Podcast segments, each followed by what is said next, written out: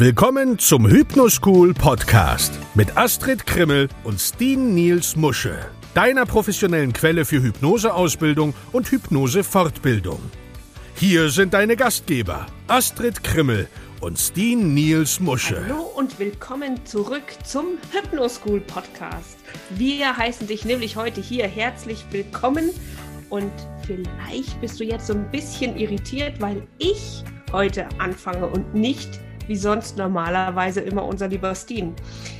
Das liegt jetzt so ein bisschen daran, dass Steen heute mein Interviewpartner ist und mir heute Rede und Antwort stehen muss. Denn heute geht es um das Thema Simpson-Protokoll. Und sag mal, Steen, bevor wir jetzt gleich über das Simpson-Protokoll und die Details und die Feinheiten äh, besprechen, habe ich erstmal eine Frage. Wie bist du denn eigentlich zum Simpson-Protokoll gekommen? Ja, ich sage erstmal Hallo. ja, also Frau Krimmel ganz motiviert, legt hier direkt los, ja, mit Astrid Krimmel und Steven jetzt Wusche. Wir begrüßen dich. Wie bin ich zum Simpson-Protokoll gekommen? Also wir fangen heute ganz direkt an, wie du merkst. Und ja, ähm, ich habe ja Hypnose mal irgendwann gelernt oder mir selbst beigebracht. Und obwohl ich Hypnose von Anfang an ja als ursachenorientiert kennengelernt habe, sprich Regression und Vergebensarbeit, war es immer so, dass ich für mich die Idee hatte, den Wunsch hatte, das Ziel hatte, das muss doch noch für den Patienten einfacher gehen. Das muss doch für den Patienten noch irgendwie, ja, ich will jetzt nicht sagen, doch ganzheitlicher gehen, runder gehen, umfangreicher.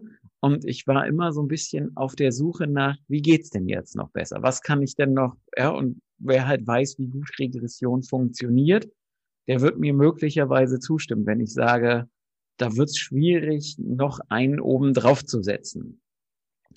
Ja, und irgendwann war, also die Vorgeschichte ist dann noch eine ganz andere. Warum, ich weiß gar nicht, warum mich das Simpson-Protokoll so fasziniert hat, denn als ich das erste Mal nur ganz leichte Berührungspunkte hatte, war es einfach so, dass die Frau Simpson, die das ja entwickelt hat, die aber nicht, also der Name Simpson-Protokoll kam eher von ihren Schülern. Das hatte ursprünglich noch einen ganz anderen, langen, umständlichen, komplizierten Namen, nämlich einfach nur, was gemacht wird im Namen. Hatte keine so wirklich brauchbare Internetseite und so konnte ich mich damals gar nicht über das Simpson-Protokoll informieren und bin dann 2013 auf einem Hypnosekongress gewesen und habe da eine Demo gesehen und war so ein bisschen verliebt in diesen ganzen Pro ja, also nicht in Ines, äh, sondern sondern wirklich in den Prozess. Ich habe das gesehen und habe mir gedacht, boah, wie geil ist das denn? Ich war total geflasht danach, weil ich das so wirklich, es war einfach nur toll. Also so leicht, locker, charmant, mit allem Schickimicki drin. Also ja, der super getunte Porsche mit Tieferlegung und Rennstreifen. Oder wie ich gestern, äh, also ich hatte gestern einen Zulieferer von Porsche, einen Geschäftsführer da und wir haben irgendwie auch Sachen verglichen. Und ähm, da habe ich dann gesagt, das ist halt das S hinten dran beim Turbo. Die Porsche-Fahrer wissen jetzt, was ich meine. Und ein anderer Patient, den ich hatte, der für einen kleinen Hamburger Sportverein äh, tätig ist, beziehungsweise dort Fußball spielt, der sagt immer, wenn Hypnose, dann Champions League Hypnose und damit meint der Simpson Protokoll und das, obwohl ich mit ihm auch ganz viele andere Sachen gemacht habe.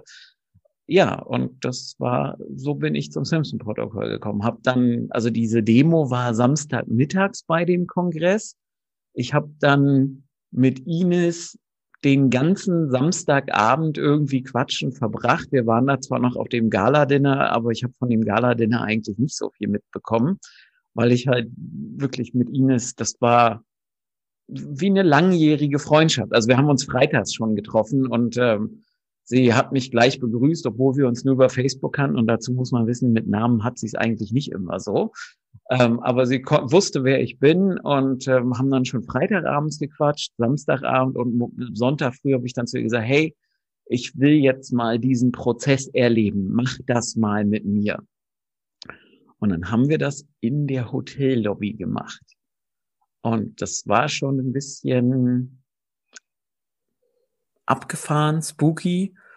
Ja, weil normalerweise, also ich für meinen Teil sage ja immer, ich kann nicht in der Hotellobby, also ich kann zwar mit anderen überall Hypnose machen, aber ich selber, mein Bewusstsein ist ja immer auf Überwachung ausgelegt und auf Kontrolle und gucken, was um mich herum passiert. Und es war mir an diesem Sonntagmorgen echt so scheißegal. Die haben mich mit, also die haben dann üblicherweise, ne, gerade so Sonntagvormittags, da war zwar ein Kongress, aber es war nicht viel los in dem Hotel. Und wenn da Kongress ist, sind die Leute halt in den Vorträgen und dann sind die mit den Staubsaugern gekommen. Und ich weiß noch, um mich herum wurde gestaubsaugt und die Putzfrau hat mit dem Staubsaugerende an meine Füße gebufft. Ja, äh, es war mir egal. Also es war ja, so bin ich zum Simpson-Protokoll gekommen. Und was ich halt nicht wusste damals, ist, dass Ines vor diesem Kongress das Seminar dazu gemacht hat. Das war dann halt ein bisschen doof, weil sonst hätte ich es halt noch gelernt, Hab dann also mir alles, was sie so an Verkaufsmaterialien hatte, gekauft und habe mir gedacht, das bringst du dir jetzt mal selber bei habe das also alles studiert und damals, und Astrid, du wirst da ja noch zwei, drei Sätze vielleicht gleich zu verlieren können, wie das war, als du das Simpson-Protokoll gelernt hast, mhm. war das halt noch ein heilloses Durcheinander.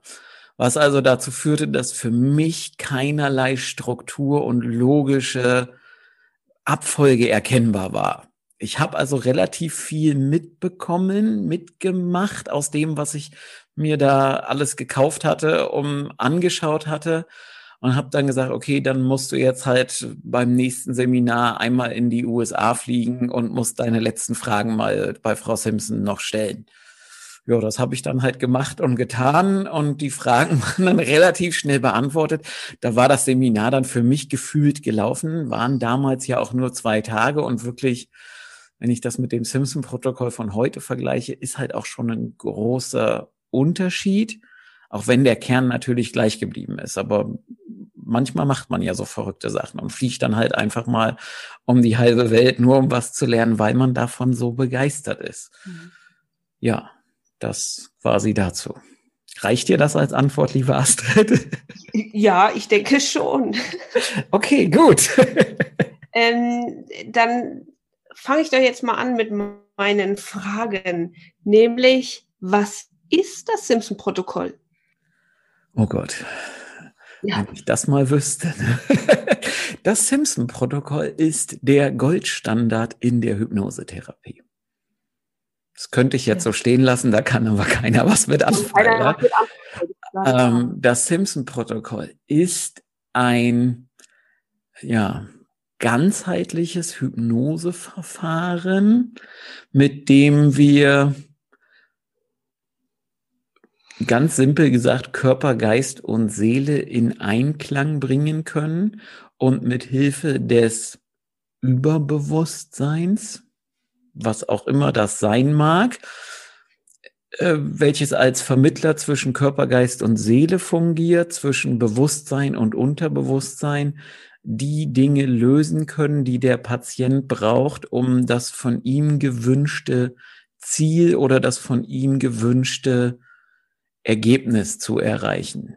Und wer mich kennt, der weiß halt, dass ich ganz oft immer sage, das ist Magie.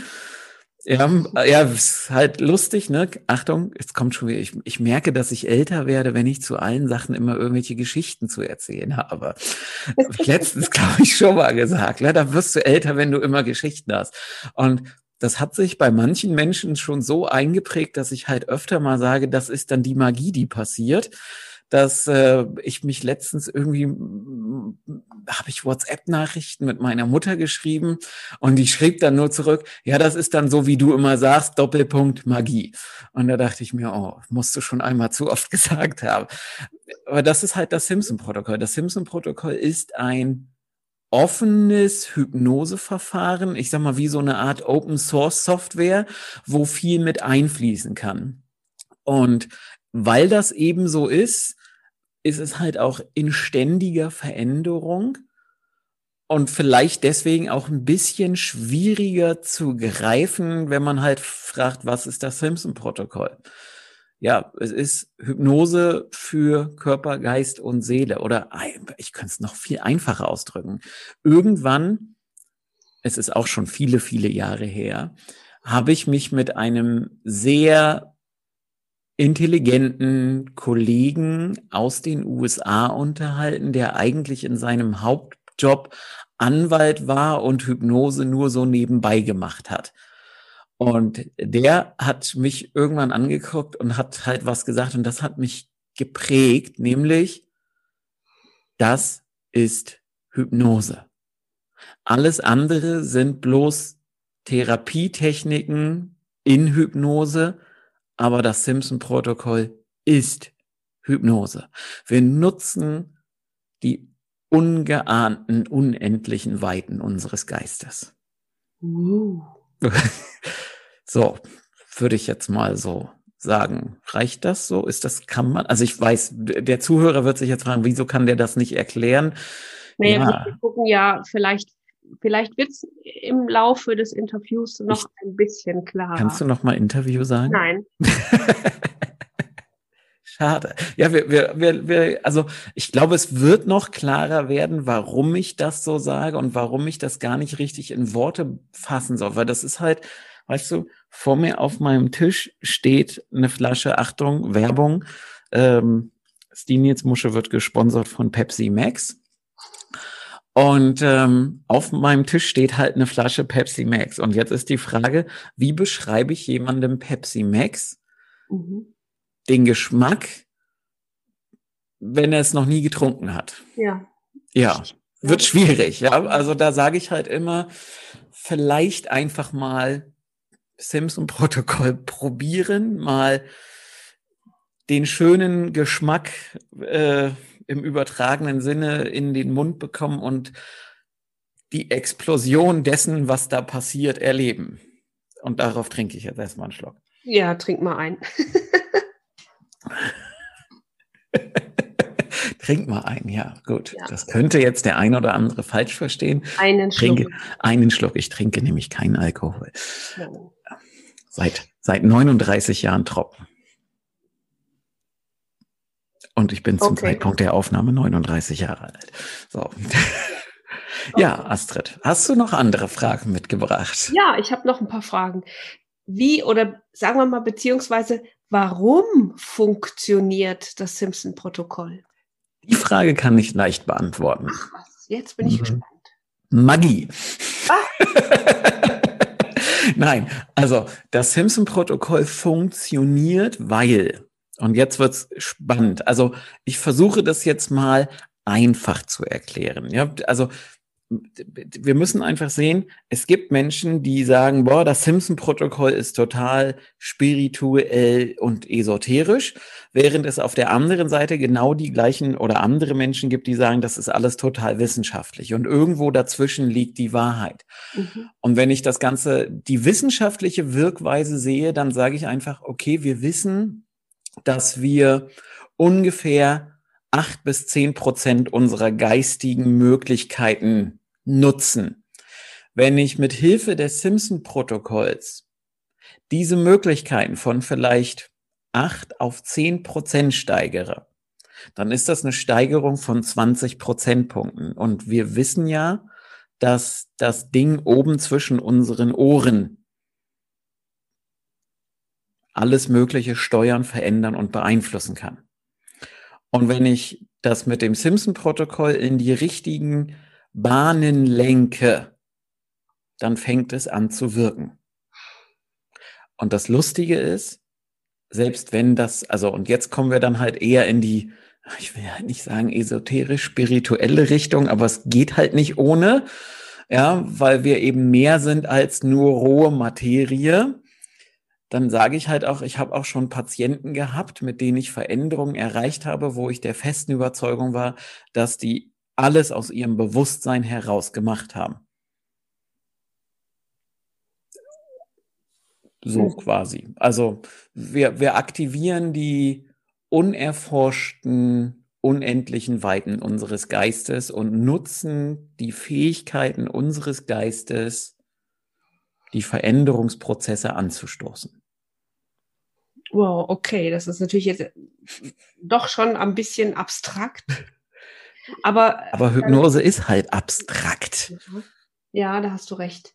Jetzt frage ich dich aber mal, was sind denn die Vorteile für die Klienten oder für unsere Patienten in dem Fall, mhm. wenn sie damit arbeiten? Habe ich ja gerade schon mal gesagt. Wir bringen Körper, Geist und Seele in Einklang. Der Patient muss mir nicht erzählen, wenn er das nicht möchte, was sein Problem ist. Normalerweise kennen wir das ja so, ich gehe irgendwo zum Therapeuten und muss erstmal irgendwie Seelenstriptease machen und alles Mögliche erzählen. Ja, oder eben, wenn ich Hypnose analytisch betrachte, dann muss ich halt in der Hypnose den Finger in die Wunde legen. Dahin, wo das Problem entstanden ist. Da kann ich beim Simpson-Protokoll komplett drauf verzichten. Und wenn wir jetzt mal, ich bleib mal beim Thema Regressionshypnose, da löse ich halt eine Ursache für mein Problem auf in so einer Sitzung. Das löst dann aber, natürlich kann das, also wenn ich jetzt Dinge sage, dann sage ich die bewusst in Schwarz und Weiß. Wir wissen alle, es gibt ganz viel Grau dazwischen. Aber Schwarz-Weiß jetzt, um die sehr zu verdeutlichen. Ja, und ich mache es an einem ganz praktischen Beispiel. Jemand kommt mit einer Angst zu uns in die Praxis. Dann gehen wir hin, gucken, wo ist die Angst entstanden und neutralisieren die Angst am Entstehungsort. Ja. Dann haben wir die Angst aufgelöst. Mhm.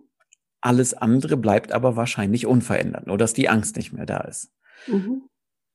Das Simpson-Protokoll ist eher so wie so ein Frühjahrsputz. Also ich ziehe jetzt mal den anderen Vergleich. Ja, Regression ist, ich sehe mein Haus von draußen und sage, oh, die Fenster sind schmutzig, ich putze jetzt mal die Fenster. Simpson-Protokoll ist, okay, wir gehen durch den Vorgarten und sanieren als erstes erstmal das Fundament des Hauses und arbeiten uns dann vom Vorgarten bis ins Dachgeschoss über den hinteren Garten einmal durch alles durch und putzen einmal alles auf. Und das in einer Sitzung und bringen alles, machen alles so, dass es strahlt und glänzt und wieder schön ist. Das ist halt der Vorteil der Simpson-Protokoll für den Patienten und er muss mir halt nichts, also von der Sache her muss er mir nichts erzählen und manchmal ist es ja auch so, dass die Patienten ihr Problem gar nicht richtig greifen können. Mhm. Und dann kann ich halt immer noch sagen, hey, du, weißt du, auch wenn du dein Problem nicht richtig greifen kannst, wie möchtest du denn, dass es hinterher aussieht?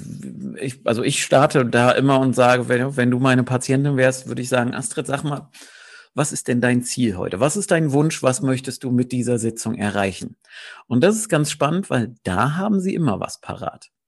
Und dann arbeiten wir eben nicht problemorientiert, sondern lösungsorientiert, weil wir dann halt während des Prozesses so einen Satz sagen, wie können wir jetzt daran arbeiten, dass Astrid dieses Ziel erreicht, mit allem, was es verursacht, auslöst, beeinflusst oder, oder, oder. Und das ist für viele Patienten ein ganz, ganz großer Vorteil. Und das ist für mich total erstaunlich, dass ich ganz viele Patienten habe, die schon mit dem Wunsch kommen, eben genau diesen Prozess durchlaufen zu wollen.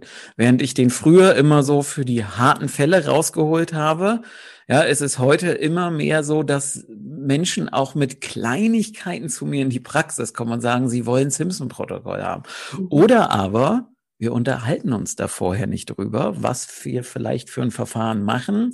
Und ich mache aus reiner Bequemlichkeit vielleicht doch nur eine Regression und dann machen die hinterher die Augen auf und sind dann enttäuscht, weil wir kein Simpson-Protokoll gemacht haben. Wo ich mir dann denke, hättest du es halt vorher gesagt, dass du das gerne möchtest, hätten wir das machen können. Ja, das sind also da tatsächlich die Vorteile. Ich glaube, wer so ein bisschen sich bei einem Therapeuten, der das macht, damit beschäftigt, der erkennt eben, dass es einfach grundreine Machen ist, Körper, Geist, Seele in Einklang bringen und dass es eben mehr ist als nur mal schnell die Angst wegmachen oder nur mal schnell den Reizdarm wegmachen oder, oder, oder. Ja, weil es eben tiefer greifend ist, weil es auf allen Schichten arbeitet. Okay. Sowohl spirituell, esoterisch, für die, die das mögen, ist es okay, als auch wissenschaftlich. Also mhm. auch Achtung, noch mal eine Anekdote.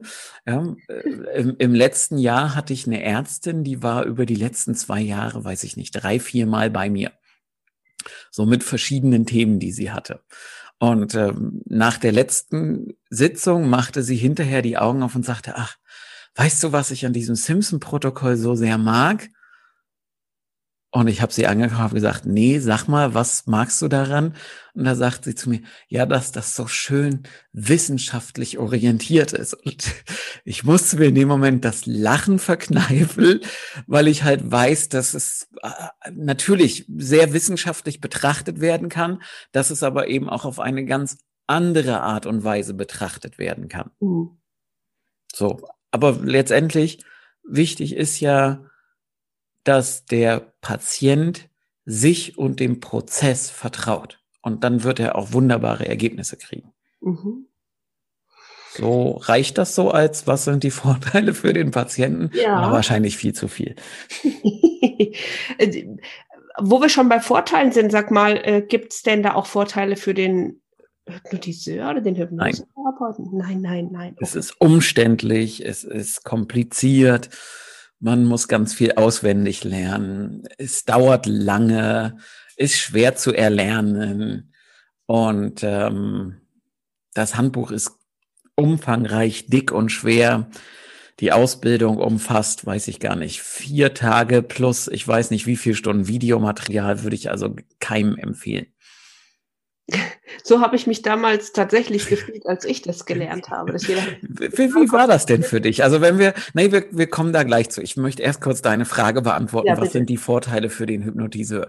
Äh, ich hatte vor, ich glaube, vier Jahren, vier oder fünf Jahren, eine Psychiaterin aus Wien in einem Simpson-Protokoll-Seminar sitzen.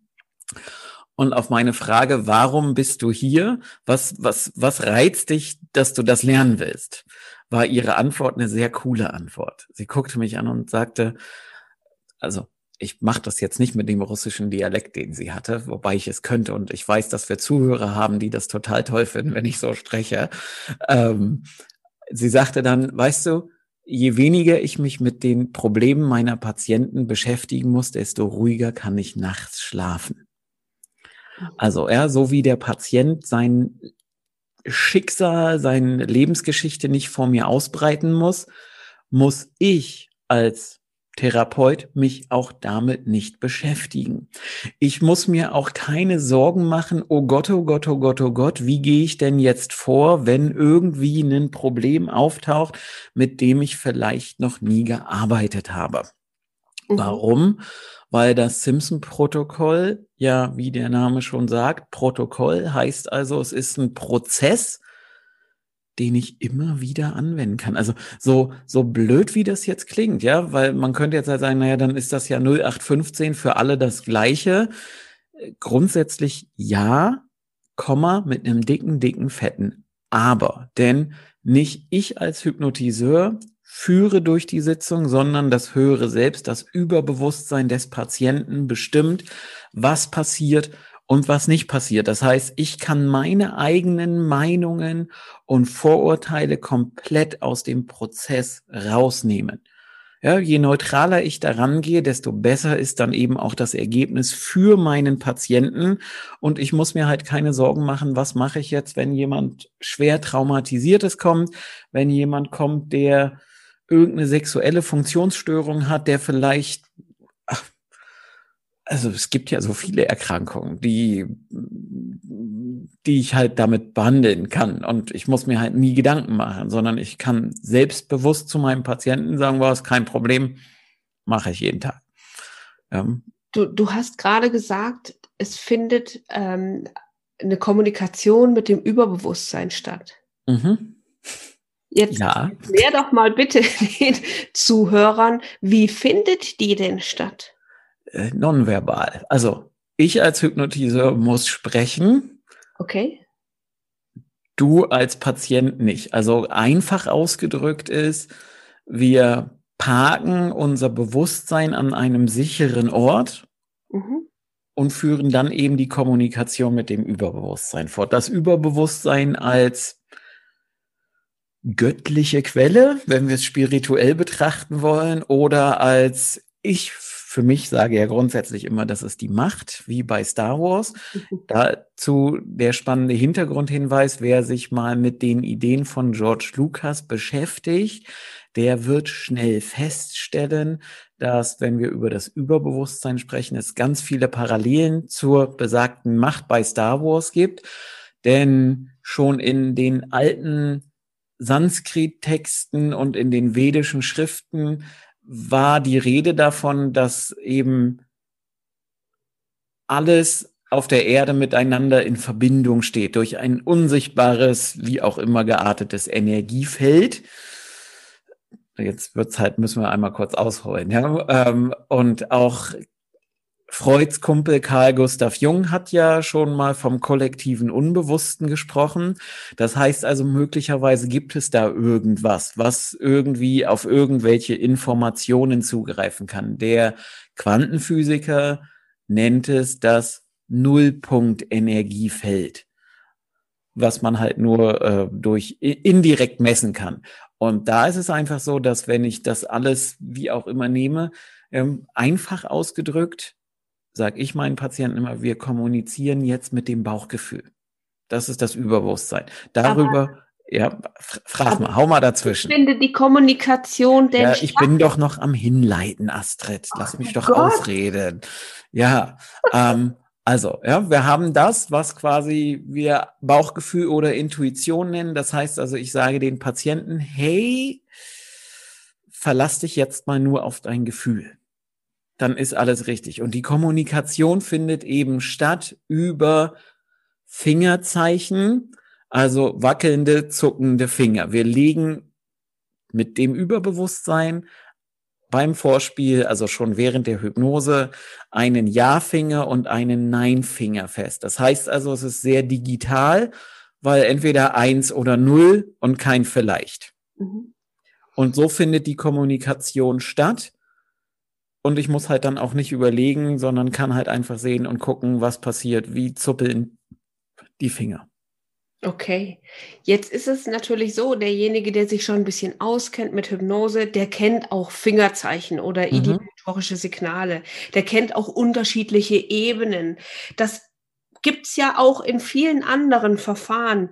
Also das ist ja jetzt eigentlich nicht wirklich was Neues. Oder ist es im Simpson-Protokoll eben doch was Besonderes? Ja. Warum? also die Antwort lautet ja. Und ja.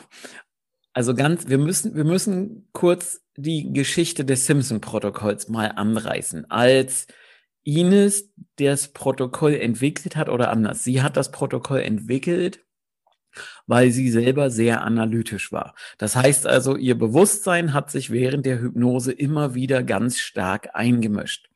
Und dann hat sie sich halt überlegt, okay, wie kann ich das machen? Was kann ich da machen? Und Ines kommt ja aus Kanada und hat den charmanten Vorteil, dass sie so ein paar, ich sag immer liebevoll, so ein paar echte Indianer-Schamanen kennt, mit denen sie eben einfach zusammen Dinge entwickelt hat. Und wenn wir da in den Schamanismus der First Nations mal einsteigen, dann stellen wir einfach fest, dass es da ganz viele Parallelen zu dem gibt, was wir heute eben im Simpson-Protokoll machen. Und um das Bewusstsein ein bisschen außen vor zu lassen, also sprich, ja, dafür zu sorgen, dass es sich nicht die ganze Zeit einmischt, dass es, dass man einfach den Prozess deutlich besser gestalten kann, hat Ines damals gesagt, okay, dann nutzen wir mal die uns bekanntesten, tiefsten Ebenen der Hypnose. Und eine der tiefsten Ebenen, die jeder von der Sache oder fast jeder problemlos und schnell erreichen kann, ist der sogenannte SD-Zustand. Wir haben aber, wer sich mit Hypnose auskennt, im SD-Zustand ein Problem.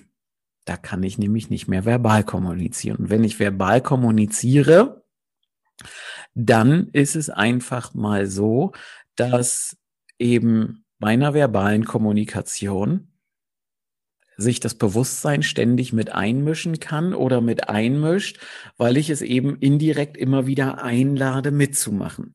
Heißt also, beim Simpson-Protokoll war es dann so, dass Ines einfach einen Arm im Somnambulismus gelassen hat, während der Rest des Körpers in SD geschickt wurde. Du guckst so skeptisch, kritisch aus. Ja, nein, ich höre zu.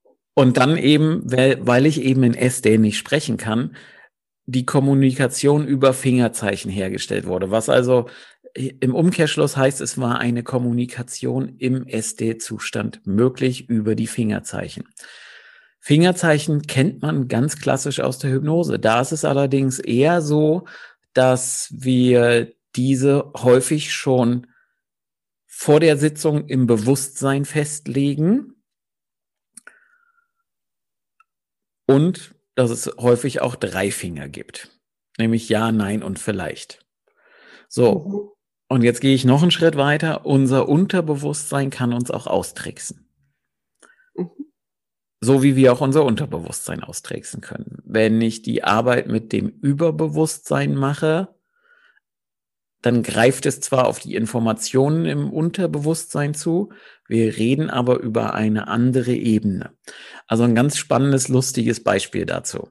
Was passieren kann. Es passiert nicht bei jedem, aber es passiert relativ häufig, dass am Anfang, während wir noch in der Hypnose-Einleitung sind, ich einfach gerade insbesondere bei Videositzungen oder jetzt, wo ich in der Praxis eben viel Abstand halten muss, ich zu den Patienten sage, wenn du da bist, dann zeige mir das einfach mal, indem du den Zeigefinger deiner rechten oder linken Hand anhebst. Ich habe es ganz häufig, dass Patienten plötzlich andere Finger heben. Mhm. Was passiert da? Sind die zu doof zu verstehen, was Zeigefinger heißt? Also, ich hatte das gerade, jetzt muss ich gerade lügen, war das diese Woche? Letzte Woche. Letzte Woche? Ja, letzte Woche. Hatte ich das, dass ich zu der Patientin gesagt habe, ja, wenn du da bist, kannst du mir das durch deinen Zeigefinger an der rechten Hand anzeigen. Was macht die? Die hebt plötzlich den Daumen. Daumen und Zeigefinger sind ja nun mal wirklich zwei Paar Schuhe. Ja. Und das hat sie noch zwei, dreimal gemacht und dann kamen wir eben zur Kommunikation mit dem Überbewusstsein und ich habe dann gesagt, Überbewusstsein, zeig mir mal an ihrer rechten Hand, welcher Finger für eine Ja-Antwort stehen soll. Und welcher Finger ist hochgekommen? Richtig, der Daumen. Mhm.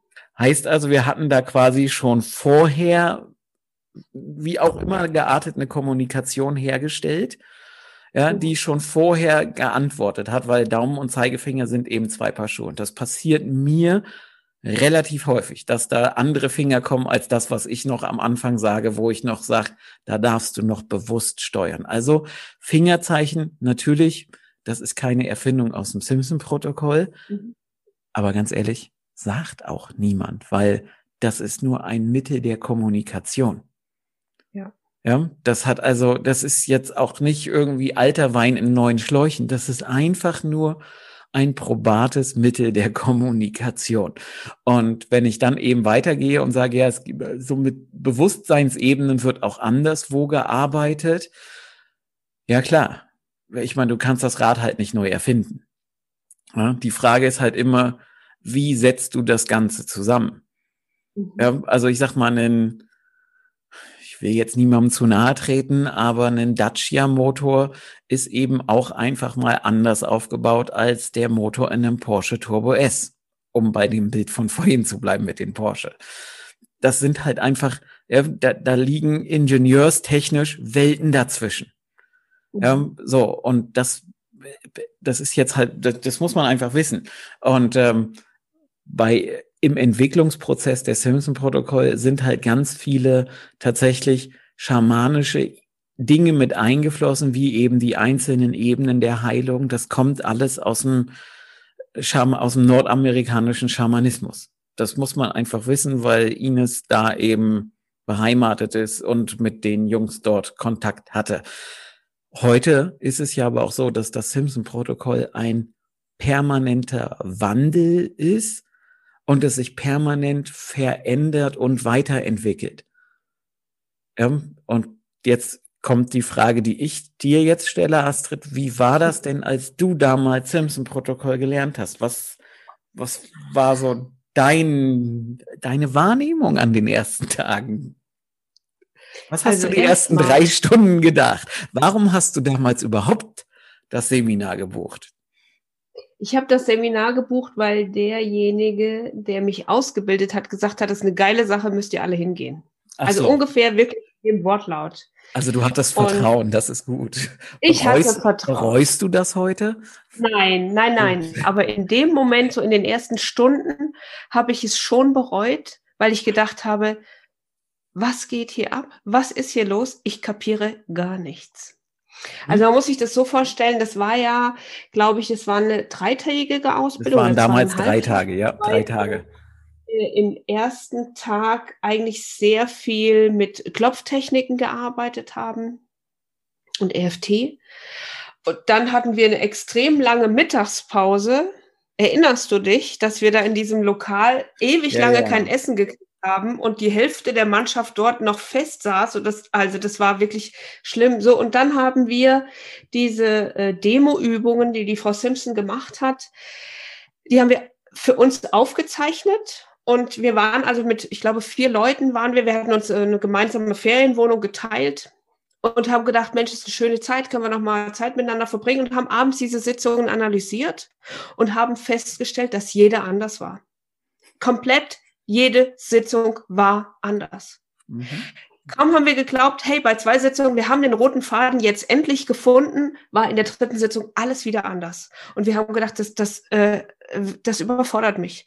Also ich war eher ähm, geneigt dazu, so eine gewisse Struktur zu haben, die abzuarbeiten. Natürlich kann man rechts und links des Weges gehen, aber das war dort nicht möglich. Mhm. Und äh, da, über das Handbuch brauchen wir eigentlich gar nicht reden, weil das war eine Katastrophe.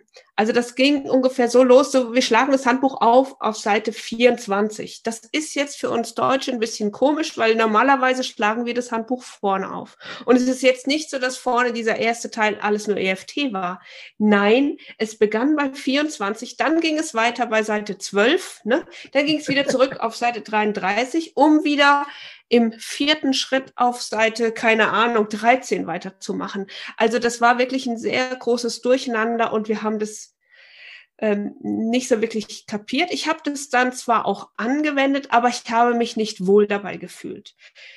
Dazu muss man wissen, dass die Sitzungen damals auch noch sehr lange gingen. Also das, da war so eine Simpson-Protokollsitzung mal drei, dreieinhalb Stunden, war da eigentlich nichts. Mhm. Und das Schöne ist, es war also, ich habe es gelernt Ende 2014. Und wenn ich die Entwicklung von damals zu heute betrachte, dann muss ich sagen, das hat sich um so vieles verändert. Es ist vereinfacht worden. Es gibt eine Struktur dabei, die wir alle befolgen können, aber nicht müssen. Das ist nämlich auch das Schöne. Wir dürfen wirklich auch frei selber gucken, was braucht jetzt mein Klient? Was ist für den heute notwendig, um sozusagen sein Ziel zu erreichen? Weil du hast es ja schön gesagt, wir sind hier weniger problemorientiert als mehr zielorientiert. Und es geht um vieles schneller.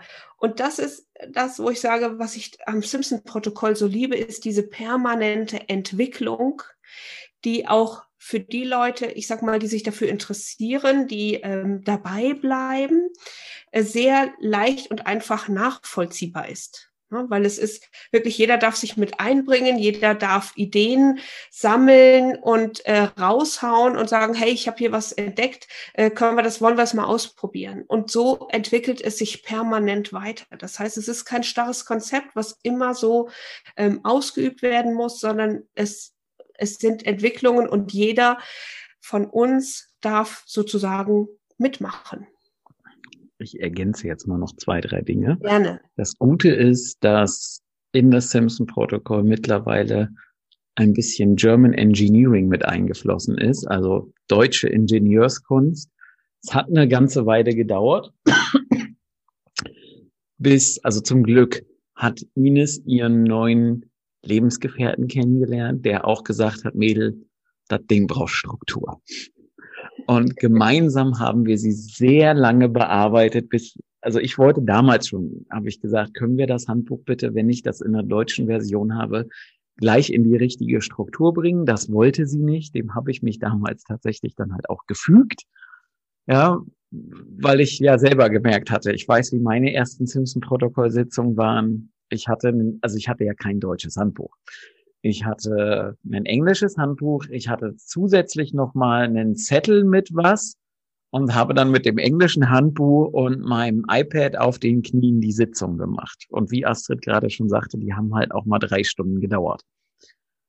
Heute ist das in einer Stunde abgefespert, quasi. Und ja, die Veränderung ist da. Mittlerweile gibt's halt ein Handbuch, wie Astrid das schon gesagt hat, was halt einer Struktur, einem Fluss folgt. Das ist auch dem zu verdanken, dass eben Ines Lebensgefährte Martin mit dabei ist. Manchmal müssen wir sie einfach bearbeiten, aber wie das eben so ist, du hast dein Kind, dein Baby und du möchtest es ja manchmal einfach so sehr bemuttern, dass du es nicht groß werden lassen willst. Also im Sinne von erwachsen werden lassen willst und entwickeln lassen willst. Und das kann kritisch werden, fatal werden. Mittlerweile ist es aber so, dass Ines sich da halt geändert hat und alle Veränderungen zulässt. Und du hast ja gerade auch gesagt, Astrid, es ist nicht so in Stein gemeißelt. Und das ist eben das Schöne, wenn ich irgendwelche, das sage ich halt auch in den Seminaren immer wieder, wenn ich in irgendwas gut ausgebildet bin, dann kann ich es in das Simpson-Protokoll mit einfließen lassen, solange ich der Philosophie des Protokolls treu bleibe und der Philosophie folge. Und die heißt einfach, ich gebe nichts vor. Ja, ich fließe mit dem Flow und gucke, geht was oder geht was nicht. Ja, äh, so. Und manchmal ist es einfach so, dass es eben nicht geht, nicht sein soll. Oder, oder, oder, dann akzeptiere ich das. Ja, ich habe gerade erzählt, ja vorhin schon mal von diesem Patienten, mit dem ich gestern gearbeitet habe, der eben noch ein Zettel oder ein Thema auf dem Zettel hatte und ich habe dann halt gefragt, können wir jetzt noch daran arbeiten? Nein. Dann akzeptiere ich dieses Nein.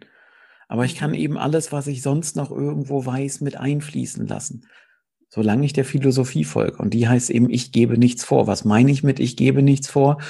Ich versuche gerade ein passendes Beispiel zu finden.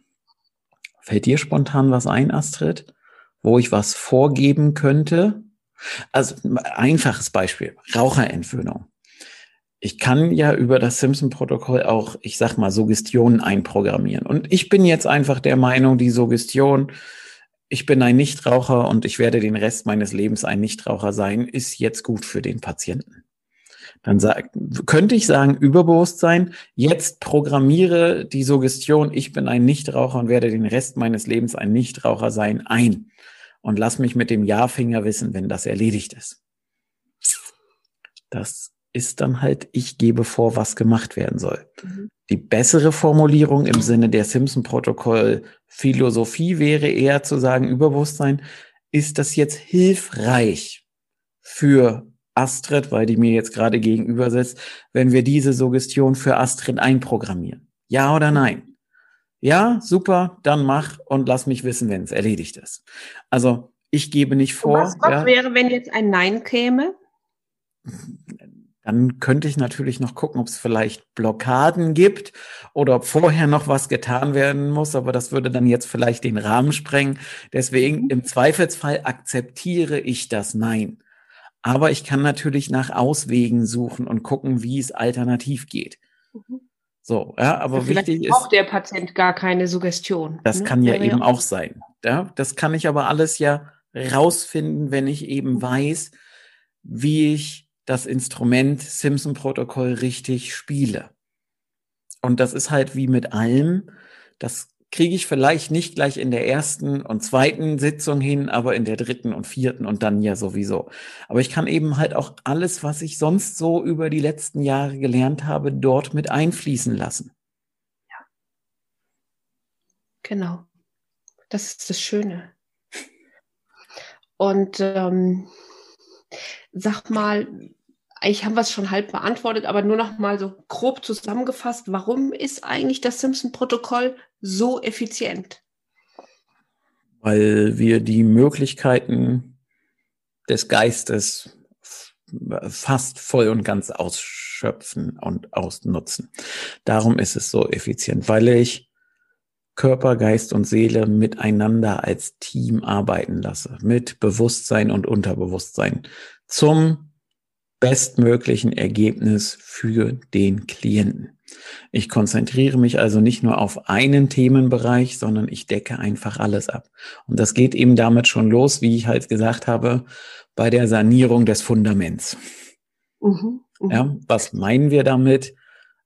wir starten den Prozess eben häufig damit, dass wir einmal zu dem Zeitpunkt zurückgehen im Mutterleib, als das Leben angefangen hat. Und da schon mal gucken, wie ist die Lage, um es einfach auszudrücken. Es könnte für manche einen schon zu viel sein. Ähm, für die Patienten ist es meistens mit einem großen Aha verbunden. Ja, das stimmt, ja, das erlebe ich auch regelmäßig. Und ähm, die nächste Frage, die ich so auf dem Zettel habe, ich werde die aber vielleicht ein bisschen anders stellen. Ursprünglich war der Gedanke zu fragen, für welche Probleme kann man das Simpson-Protokoll einsetzen? Mhm. Beziehungsweise vielleicht ist es leichter, wenn wir erklären oder wenn du uns erklärst, für welche äh, Probleme kann man es denn nicht einsetzen? Gibt es was, wofür man es nicht einsetzen kann? Naja, ich glaube, es wird schwierig, Organe wachsen zu lassen. Ja, wer sagt denn, dass das schwierig wird? also. Das ist schon wieder mein Glaubenssatz. Ich wollte gerade sagen, das ist ja nur unsere eigenen einschränkenden Glaubenssätze. Grundsätzlich natürlich, ja, wenn ich das, diese Frage jetzt so provokativ stelle, es wird ganz viele die geben, die da draußen sagen, das geht ja nicht. Mhm. Ich bin halt eher der kleine Forscher in mir sagt, wer sagt denn, dass das nicht geht? Mhm. Nur weil die moderne Medizin sagt, dass das nicht geht, dass wir Sachen nach, ich meine, hallo? Echsen lassen doch auch Gliedmaßen nachwachsen, wenn sie die abwerfen oder so. Also warum sollte das eben nicht gehen? Weil wir das mhm. glauben, weil wir bisher immer wieder uns selbst vom Gegenteil überzeugt haben. Also das ist jetzt halt sehr krass ja. ausgedrückt. Ich ja. persönlich glaube, dass es machbar wäre, wenn wir alle, alle limitierenden Glaubenssätze über Bord werfen könnten. Dass wir das Gehirn dazu kriegen würden, dass es den Bauplan anpasst. Aber solange wir ein Bewusstsein und ein Umfeld haben, wird das unmöglich werden. Ja, mhm. weil es kann ja nicht sein. Und ich glaube an der Stelle eben nicht, dass wir unsere einschränkenden Glaubenssätze, die irgendwo auch versteckt im Bewusstsein liegen können, wirklich, wirklich auflösen. Ich sage aber eben auch an anderer Stelle, und das weißt du genauso gut wie ich, wir haben schon so viele Wunder erlebt mit dem Simpson-Protokoll, dass ich halt auch da sagen würde, wer sagt, dass es nicht geht. Also ich habe so viele Krebsheilungen schon erlebt und auch, wo Menschen gesagt haben, ich möchte keine pharmakologische Krebstherapie machen. Achtung, das ist kein Aufruf, kein Heilversprechen, dass jemand, ja, wenn du eine Krebsdiagnose hast, immer erstmal zum Arzt gehen und hör dir alles an, was die dir vorschlagen. Es ist nicht per se alles schlecht. Aber ich kenne eben auch die Leute, die ganz klar gesagt haben, ich will das nicht und die leben heute immer noch, obwohl sie schon lange tot sein müssten. Zumindest laut der Diagnose ihrer Ärzte. Wie erkläre ich das? Wie mhm. erkläre ich, dass Kollegen Patientinnen behandelt haben, wo Tumore während der Sitzung abgegangen sind und die quasi nach der Sitzung als geheilt entlassen wurden. Nein, also da kam noch der Notarzt und der Krankenwagen, weil das mit viel Prozess einhergegangen ist, also Veränderungsprozess. Aber wie will ich das denn erklären? Ja, und wenn wir denjenigen, der diese Sachen erlebt hat, nicht kennen würden und nicht wüssten, dass der kein dummes Zeug erzählt, weil er es uns eben belegt hat, dann würde ich sagen, das kann nicht sein, weil es darf nicht sein. Also so in der Denke her kann das nicht sein und darf deswegen nicht sein. Ich sage aber einfach immer, ja, dafür erlebe ich viel zu oft, dass Dinge passieren, die eben so nicht erklärbar sind. Ja, also wie, wie erkläre ich, dass ich mit jemandem, mit jemandem an einem Burnout-Thema arbeite und der mir fünf Wochen später erzählt, du, ich habe übrigens früher jeden Tag gekifft und geraucht wie ein Schlot. Ähm, habe ich halt nicht mehr gemacht seitdem. Wobei das Rauchen war ganz lustig. Ähm, ich habe mich dann noch mal mit ihm unterhalten. Er hat noch mal Selbsthypnose gemacht und da war Klangschalentherapie und hat gesagt, mit jedem Klang wird mein Rauchbedürfnis 20 Prozent weniger.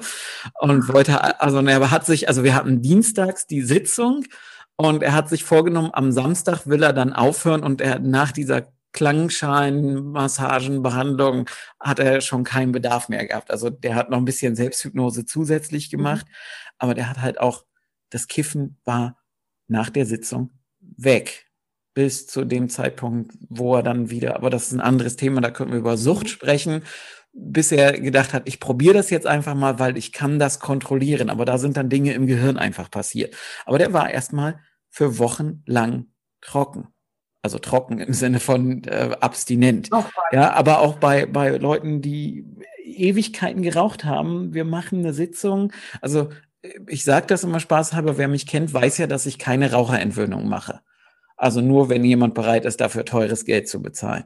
Ich habe aber schon so viele Nebenwirkungsraucherentwöhnungen gemacht, ja, wo ich von Patienten gehört habe, ach übrigens, seit der letzten Sitzung rauche ich nicht mehr ja, haben wir nie dran gearbeitet und das ist mhm. trotzdem passiert. Oder Leute, die Alkohol getrunken haben, zu viel, zu oft, bis ans Limit, die plötzlich aufhören, Alkohol zu trinken, wo du, wenn du dich mit dem Mediziner unterhältst, der sagt, das kann ja gar nicht sein, weil durch die Neuroadaption im Gehirn der Körper braucht den Stoff, insbesondere wenn man das über Jahre macht.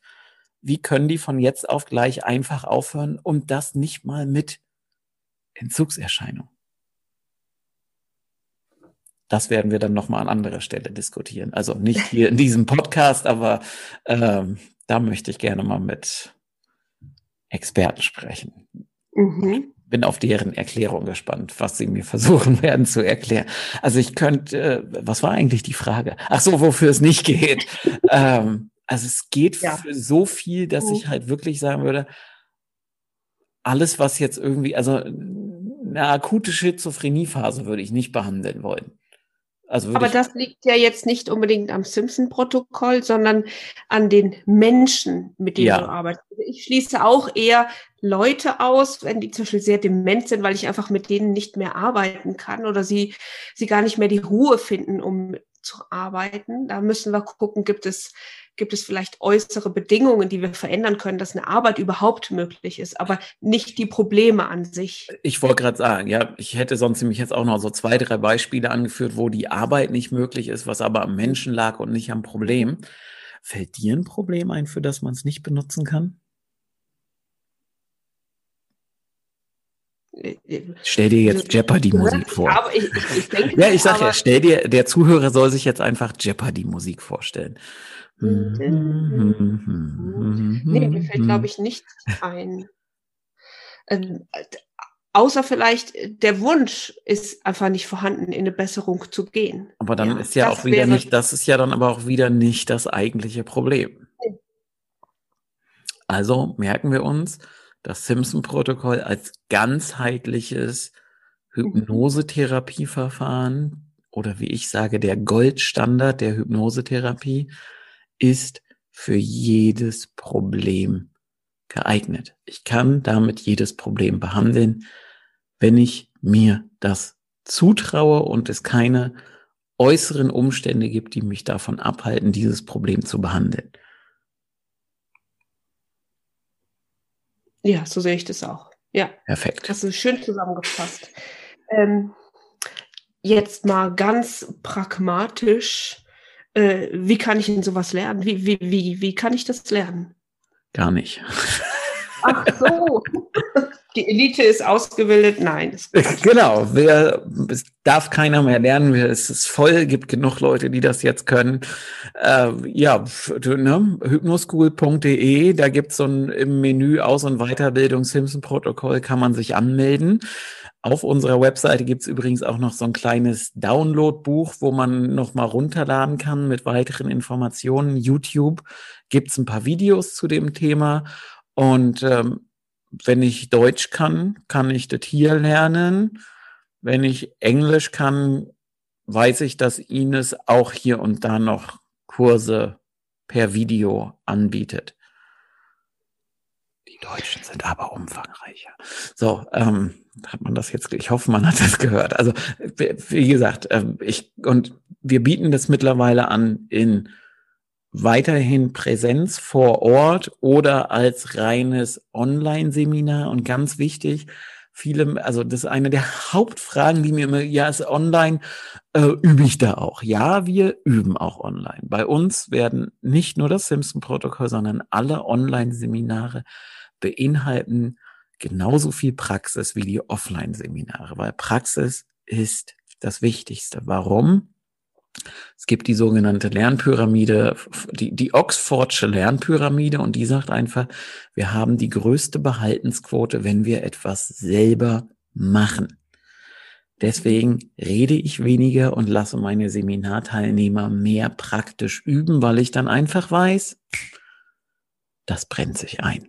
Und so ist es da eben auch. Deswegen auch im Online-Seminar wird praktisch geübt.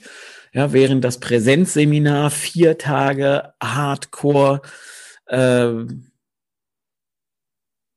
System Overload ist, weil es einfach so viel Input war, das Wort, was ich gesucht habe. So viel Input gibt an vier Tagen, mhm. ist halt online aufgeteilt auf sechs bis acht kleine Häppchen-Termine in Sitzungen, also Zoom-Sitzungen, weil wir das über Zoom anbieten. So kann ich das lernen, Astrid. Okay. Machen ja jedes Jahr so 100 bis 150 Leute, also nur in, im deutschsprachigen Europa oder andere Teile der Welt, wenn sie denn Deutsch können. Du hast, äh, du hast es gerade angesprochen. Es gibt YouTube-Videos darüber mhm. mit dir oder gibt es noch ein ganz spezielles YouTube-Video darauf? Das ist spannend. Ich werde darauf öfter mal äh, angesprochen. Jetzt bin ich ja gespannt. Und, ja, äh, haben wir nicht abgesprochen, ne? Nee. Ähm, haben wir nicht abgesprochen, wie alles. Mit, mit der lieben Petra arbeitest. Ja. Erinnerst du dich? Ja. Ich erinnere Und, mich an äh, dieses Video, ja. Dann im Nachgang glaube ich, ich glaube, du hast es dort dann auch erwähnt, dass du erst im Nachgang erfahren hast, dass die mhm. Sitzung, die sie dort gemacht hat, sie gar nicht für sich selbst gemacht hat. Musst sondern, du das Thema jetzt thematisieren, echt? Ja, weil ich werde darauf so oft angesprochen. Echt? Ich wollte eigentlich nur wissen, wusstest du damals wirklich Nein. nicht? Nein, ich wusste das nicht. Sich im Grunde genommen als Stellvertreter zur Verfügung Nein. gestellt hat. Um ich wusste das nicht, weil Petra meine ich will jetzt nicht sagen Abneigung, aber weil Petra weiß, dass ich mit ihr dann nicht gearbeitet hätte oder das damals wusste. Heute hätte ich wahrscheinlich trotzdem gemacht. Ist halt ganz lustig. Ne? Äh, wir, soll ich die Geschichte erzählen? Ja, bitte. Wollt ihr die, wollt ihr die hören? Die, die ist sehr, die ist sehr, sehr abgefahren. Also die ist wirklich sehr, sehr spooky abgefahren. Und manche, also Stellvertreterhypnose ist mit dem Simpson-Protokoll machbar, weil äh, einfach kollektives Unbewusstes. Karl Gustav Jung. Einfache Erklärung. Und ähm, meine erste Erfahrung mit Stellvertreterhypnose war bei Petra zu Hause. Also man muss dazu wissen, Petra wohnt in der Nähe von New York. Und wir waren da und sie hat gesagt, hey, hier, du machst ja Simpson-Protokoll. Also Petra war damals noch neu in Hypnose und keine Ahnung von Simpson-Protokoll. kannst du nicht mal mit, ich weiß gar nicht, wie der Hund damals hieß, weil der Name des Hundes hat sich zwischenzeitlich geändert. Der Hund heißt jetzt Carlotta. Kannst du mal mit Carlotta arbeiten, weil die immer ins Haus macht? ich meine, ich war jung, naiv und äh, hatte an dem Morgen nichts vor, äh, habe mich mit dem Hund im Esszimmer bei denen im Haus zurückgezogen, habe den zu mir genommen und bin in Selbsthypnose reingegangen und habe quasi so, hey, Überbewusstsein können wir jetzt mal für den Hund arbeiten. Ja, und wir haben so ein bisschen gemacht und ich habe dann zu Petra gesagt, sag mal, also das ist ein Rassehund gewesen, das ist ganz wichtig. Sag ich, sag mal, kann das sein, dass der Hund irgendwie missbraucht wurde, geschlagen wurde, schlecht behandelt wurde und so weiter und so fort. Und da guckte sie mich mit großen Augen an. Ich kannte den Hund da noch keine 24 Stunden und sagte, ja, wir haben den quasi über den Tierschutz bekommen, weil der Amtstierarzt diese Hundezucht aufgelöst hat, weil die Hunde schlecht behandelt wurden. So, das war meine erste Erfahrung mit Stellvertreterhypnose, mit gutem Ergebnis und ich habe danach aber das Thema echt ganz weit weggeschoben, weil das, also ich, ich, einige sagen ja, ich darf nicht mehr sagen, dass ich der Wissenschaftsjunge bin. Ja, aber das war halt so, ich habe das damals gemacht, aber es hat halt überhaupt nicht in mein Weltbild gepasst. Ne? So, so gar nicht. Und ich habe heute manchmal noch komische, wobei ich immer ganz viele tolle Sachen erlebe, aber immer noch so, yeah. Und ähm, dann war da eben der Kongress, der war, oh Gott, ein Jahr, zwei Jahre später, wo diese Demo aufgezeichnet wurde. Und Petra wusste eben von meiner Abneigung gegen Stellvertreterhypnose. Und normalerweise ist Petra so, die ist ein bisschen kamerascheu. Also das wird besser mit ihr. Übrigens, wir haben mit Petra auch schon Podcast-Folgen aufgezeichnet. Petra ist kamerascheu. Und ich war total, also ich war tatsächlich irritiert, als sie plötzlich sagte, sie kommt nach vorne bei dieser Sit oder Demo weil ich damit halt überhaupt nicht gerechnet hätte, dass Petra nach vorne kommt, weil ich eben weiß, wie ungern sie vor Kamera steht.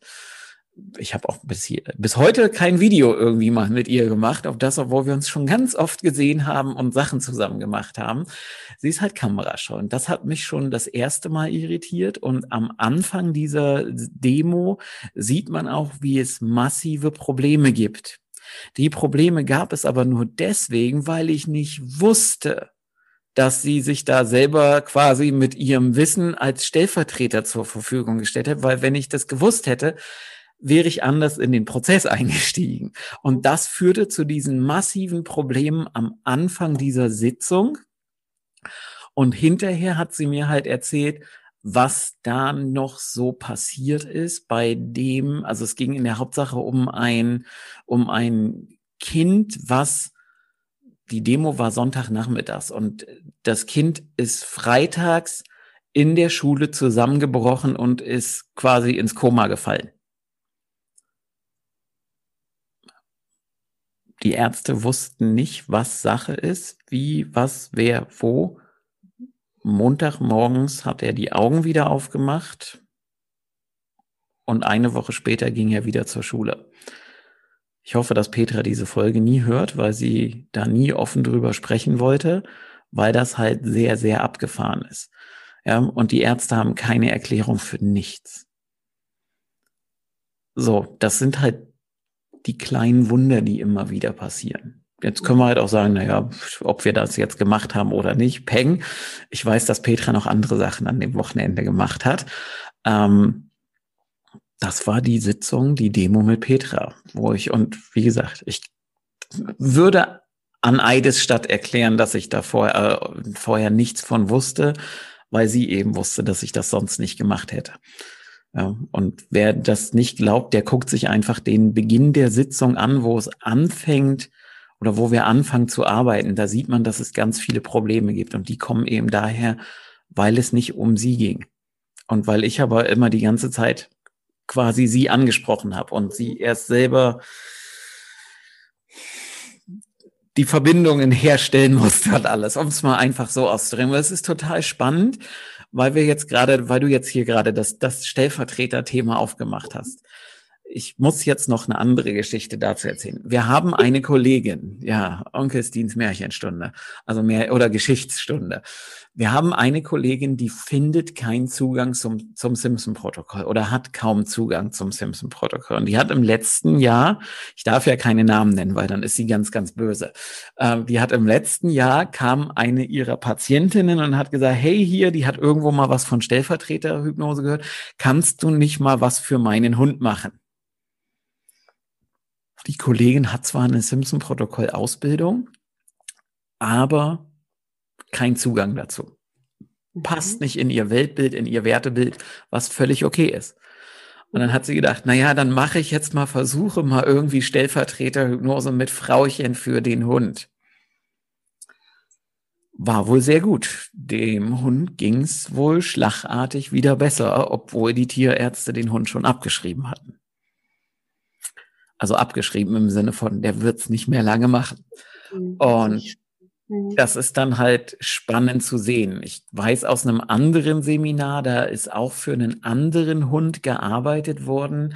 Der hatte irgendwie so eine ganz komische, wie nennt man das denn? Also der, da war was am Auge, so eine Aus, so eine geschwülst quasi, mhm. ja, was dazu führte, dass er kaum noch richtig aus dem Auge gucken konnte.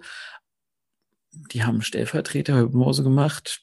Zwei Wochen später war der Hund völlig normal. Der Tierarzt hat gesagt, wir können es nur operieren, kostet einen Haufen Geld für einen, ich sag mal, einen ollen Hund. Klar, kannst du das, wenn es aber nicht lebensbedrohlich ist, überlegst du dir zweimal, mache ich beim Hund eine OP am Auge für 1000 Euro oder mache ich das nicht?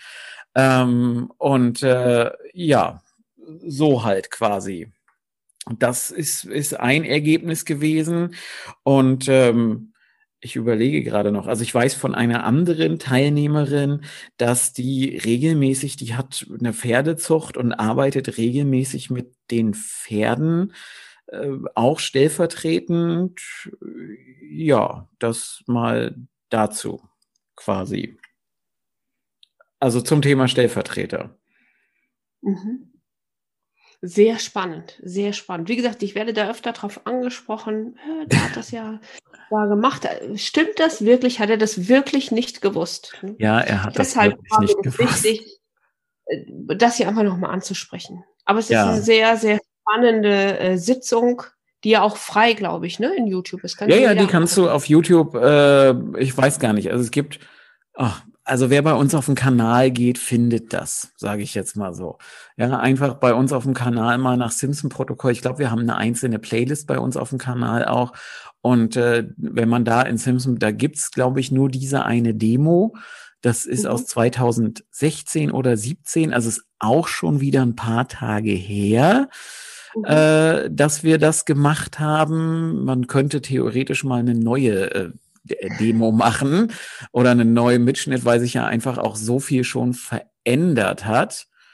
Ja, das quasi dazu. Ja, schön. Ja. Das also mal, äh, ja, weißt, also äh, weißt du Bescheid, hätte ich jetzt fast gesagt, ja. ja weißt also, du Bescheid. Weißt du, weißt du Bescheid, Schätzelein, da weißt du Bescheid, ne? Ähm, ja, das also mal dazu. Ja, ich glaub, Hast du denn sonst noch Fragen bei dir auf dem Zettel, Astrid? Nee. Also ganz im Ernst, ich glaube einfach, das waren unglaublich viele Informationen jetzt, die man erstmal für sich selber so sammeln und sortieren muss, ne, um das für sich selber hinzubekommen. Aber ich, wie gesagt, ich liebe ja auch die Arbeit mit dem Simpson-Protokoll, gerade seitdem sich alles so leicht verändert. Ne? Also nicht nur, es verändert sich, sondern es, es geht einfach leichter, es ist einfacher, der Zugang wird besser, die Sitzungen werden kürzer und die Patienten sind offener dafür. Also mhm. Also das merke ich eben immer wieder. Ja, das heißt, es verändert sich auch was bei den Menschen und auch bei uns. Wir können es rüberbringen und das macht es einfach so wertvoll und so schön. Genau. Und ich beantworte jetzt noch eine Frage, die mir häufig gestellt wird. Nämlich, wie oft machst du Simpson-Protokoll in deiner Praxis? Mhm. Und jetzt bin ich ganz offen und ehrlich, in neun von zehn Fällen. Oder einfach gesagt, ich bin ja effizient. Ähm, ich wollte jetzt gerade sagen, faul. Ja, Äh, ich. ich darf das ja nicht mehr sagen.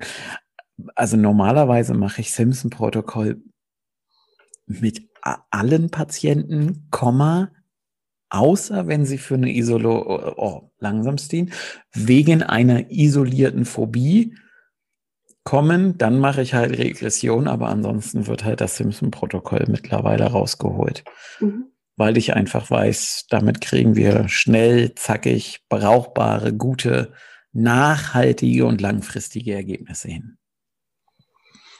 Sehr gut.